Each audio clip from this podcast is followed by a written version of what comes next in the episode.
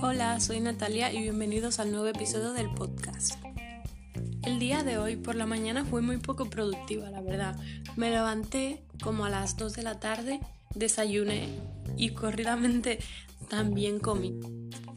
Luego volví a la cama y estuve toda la tarde mirando una serie en Netflix. Hace unos minutos acabo de bajar a comprar y estuve tan estresada que al salir del súper me puse a llorar.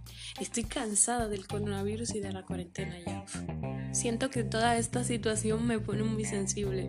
Y encima un señor que yo estaba a un metro de él me dijo, aléjate más por favor. Y no sé, fue bastante extraño. Salí corriendo de ahí y ahora estoy aquí en casa.